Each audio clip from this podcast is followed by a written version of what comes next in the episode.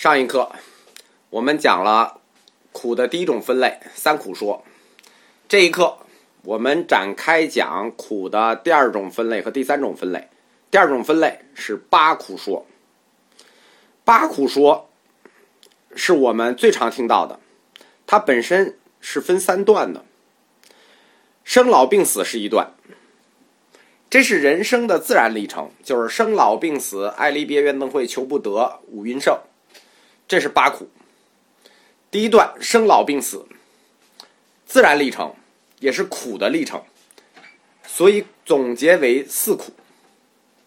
而人的生老病死，对应着的呢是世界的坏空成住。佛教对这个生老病死这四苦描述是不遗余力啊，但其实我觉得有问题，为什么？因为它对应的是坏空成住啊。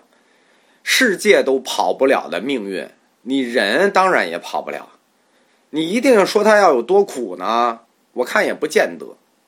生你觉得是苦，但是我觉得它也可以是喜悦呀。就是我说一个命题，实际是可以让积极和消极两个方向是解释的。老，那你也得看怎么看。从另一个角度来看，它也是人生的成长呀。所以，关于概念的定义。是需要共识的，生老病死一定是苦，这在整个人类的文明里头是没有共识的。就是说，这个共识只是我们中国、印度的一部分。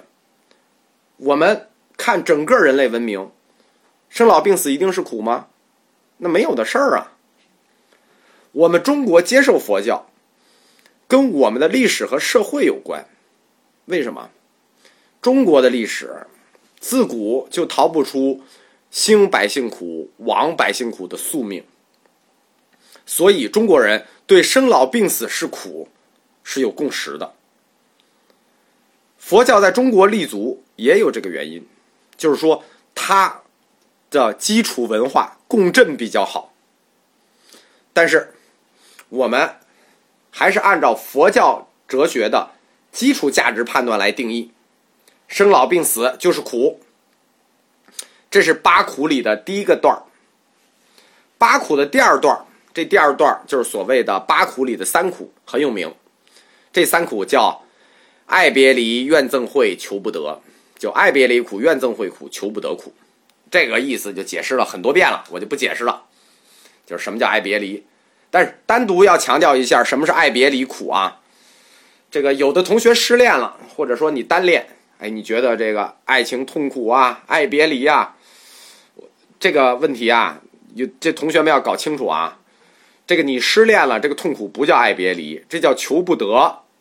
人家爱别离这个痛苦是指两个相爱的人不得不分离，您这是被人甩了，主动的那方是解脱，是欢乐。你看同一件事儿，人家是欢乐，只有到你这儿才是痛苦。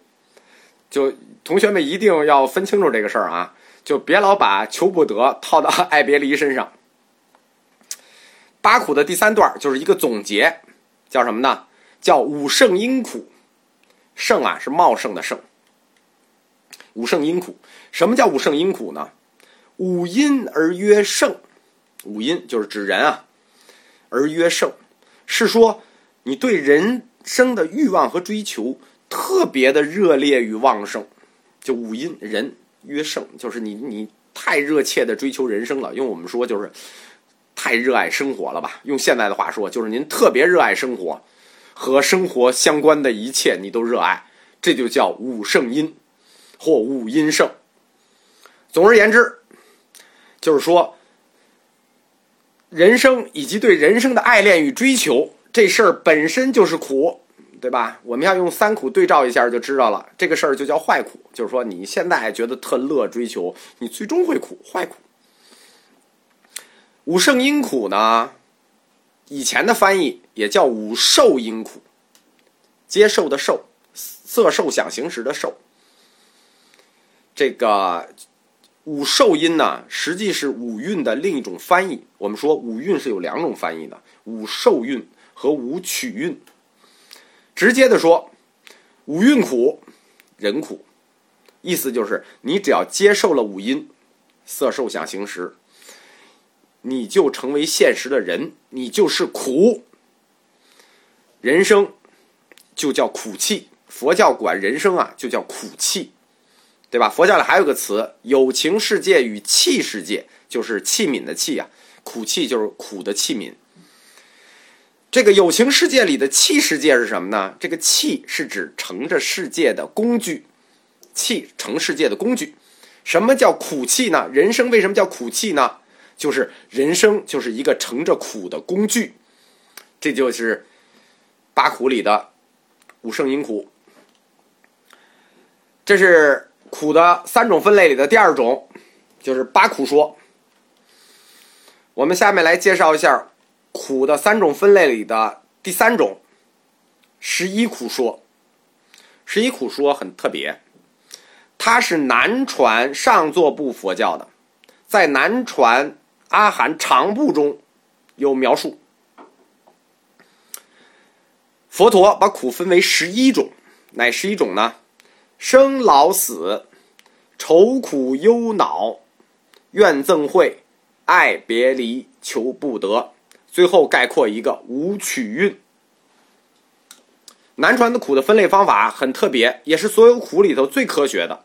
我给大家再说一遍南传长部里的这十一种苦：生老死这三个，愁苦忧恼这四个，这就是七个了吧？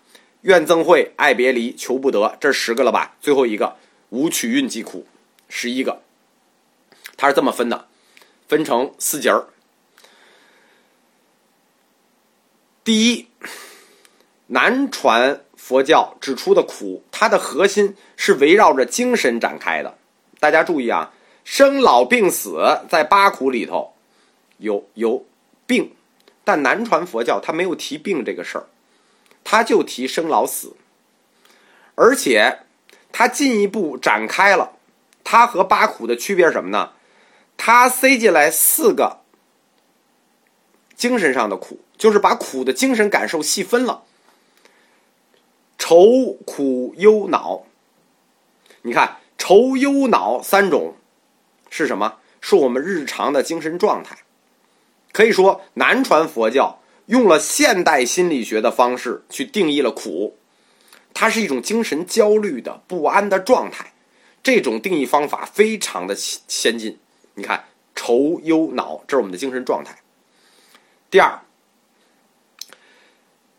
他怕覆盖不了所有的精神状态啊，因为愁、忧、恼、焦虑，可能还有其他精神状态，比如担心呐啊，这一算忧了啊，对，基本上都覆盖到了。但是万一有覆盖不到的呢？于是他把苦本身加进了苦的定义序列，什么意思？你看他这第二节儿叫愁、苦、忧、恼，苦进去了，就是作为口袋条件。什么叫口袋条件？法律里头有个罪叫口袋罪，就是说你有罪没罪都给你往里装，对吧？什么都可以往里装，只要说你是，你就是。这样做虽然在定义形式上不完美，但是彻底避免了逻辑上的疏漏。那苦，苦就在这里了，生老死、愁苦忧恼，这七个了，精神状态全在这里了。第三点，佛陀呃不是南传佛教特别强调了最后一个无取运是苦，因为。爱别离、怨憎会、求不得，这八苦里也有这个，我们经常说。但是八苦里最后一个是五受运苦，而南传佛教强调的是无取运苦，取和受是有区别的哦。虽然五阴是人，但取与受之间的定义，这是定义了主动性与被动性的问题。南传意识到了，所以特别强调是无取因。什么意思呢？取是你主动的直取，你自我的追求，你这个苦是自找的，不是说我待在这儿没事儿我就挨着我就得就苦了。所以说南传的这个无取运是苦，是非常佛陀符符合佛陀的根本理论的。第四点就是南传的这个十一种苦的分类的第四个特点是什么呢？就是。南传为什么没有把生老病死的病，就是这么显然，你病了，你肯定难受，你肯定苦啊。他没把这么显然的苦归结到苦的定义里，苦的定义里头没有这个十一个，为什么？非常显然，南传想强调苦是一种精神状态，它跟你病物质状态没有关系，因为你病的苦跟你身体这个物质是直接相关的，这与南传佛教的精神不不一致啊。南传佛教它讲究的是苦是主观精神，如果把病作为客观苦定义出来，那么。我们前面课里一再提到的，就是唯物与唯心交接线的问题，如何处理就会浮现出来了。你如果病是客观苦，那你病的载体，你这个人是不是将客观存在？那南传佛教的理论，或者说佛教的一部分理论，呃，不光是南传佛教的一部分理论，它就推导不下去了，尤其是那种。无我就是我们说的有一类解释的无我理论将推不下去了。你客观的苦导致你客观的人，那你怎么推那个无我？所以，这另一种苦的定义就是说，南传十一种苦的定义：生老死、愁苦忧恼、怨憎会、爱别离、求不得、无取运。它是跟南传的教义以及南传最重要的禅法。就是修正方法密切相关的，这些我们下一课再讲。